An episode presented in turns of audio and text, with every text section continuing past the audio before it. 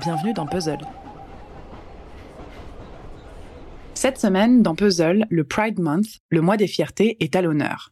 Le podcast est un espace de liberté. On y raconte nos victoires, nos détours, nos erreurs et nos doutes. Mais surtout, on y dessine les contours de nos identités. La communauté LGBTQ+, propose des formats hyper cool avec des témoignages et des discussions autour de la culture et de notre société. Tracy, c'est un garçon Alors vous êtes gay? Oui, je suis gay. Si vous donniez un conseil à une femme, que serait-il Aimer. La fierté. À une jeune fille Et la certitude que t'as fait de ton mieux. Aimer. Et que tu le fais pour toi-même. À un enfant Aimer.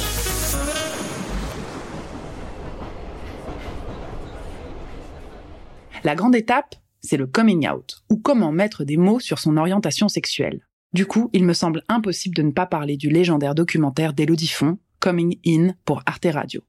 23 personnes différentes, toutes de sexe féminin, quasiment toutes sous l'emprise de l'alcool, persuadées que j'étais homo. S'appuyant sur leur guédard, leur radar à gay. Avant ce grand saut, il y a tout un chemin.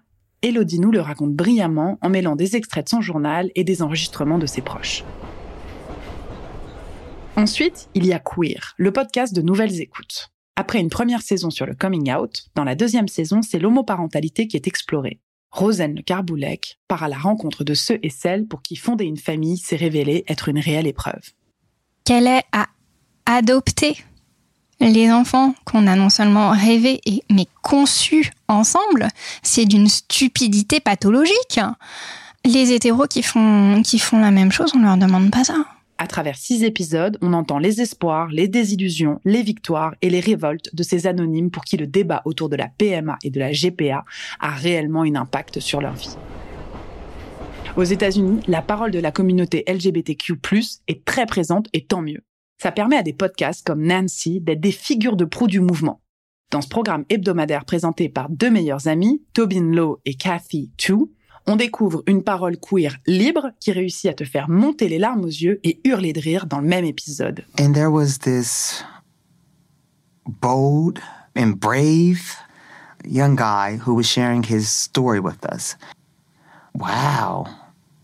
Okay. And then they they started making little comments like, "Well, we knew you were sick because you were very thin," and it kind of like hurt me, right? And, Yeah. and I said, "Well, you can't never tell the way a person looks that they have HIV." And I don't know what came upon me, but I said, um, "I have HIV. Do I look like I have HIV?"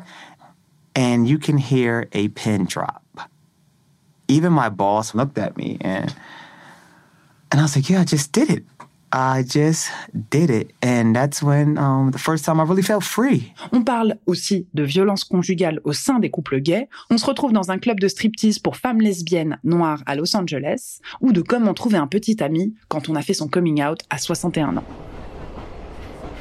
Et pour finir, je dois absolument vous parler de mon émission américaine favorite, The Heart.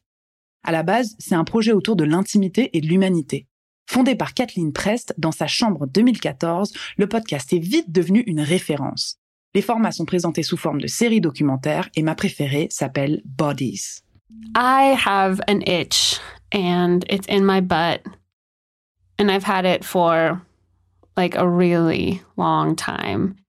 And I'm kind of of the school of like, if you have an itch, you should just itch it because, like, why the fuck not? And life is too short. So I just itch. I just itch, itch, itch, itch. And like every cubic millimeter of my ass region has been itched by me a lot. Après une pause en 2018, le podcast est aujourd'hui de retour avec une team d'activistes radicales et féministes.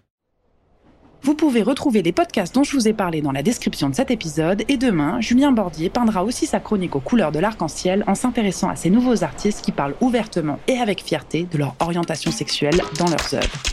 Bonne journée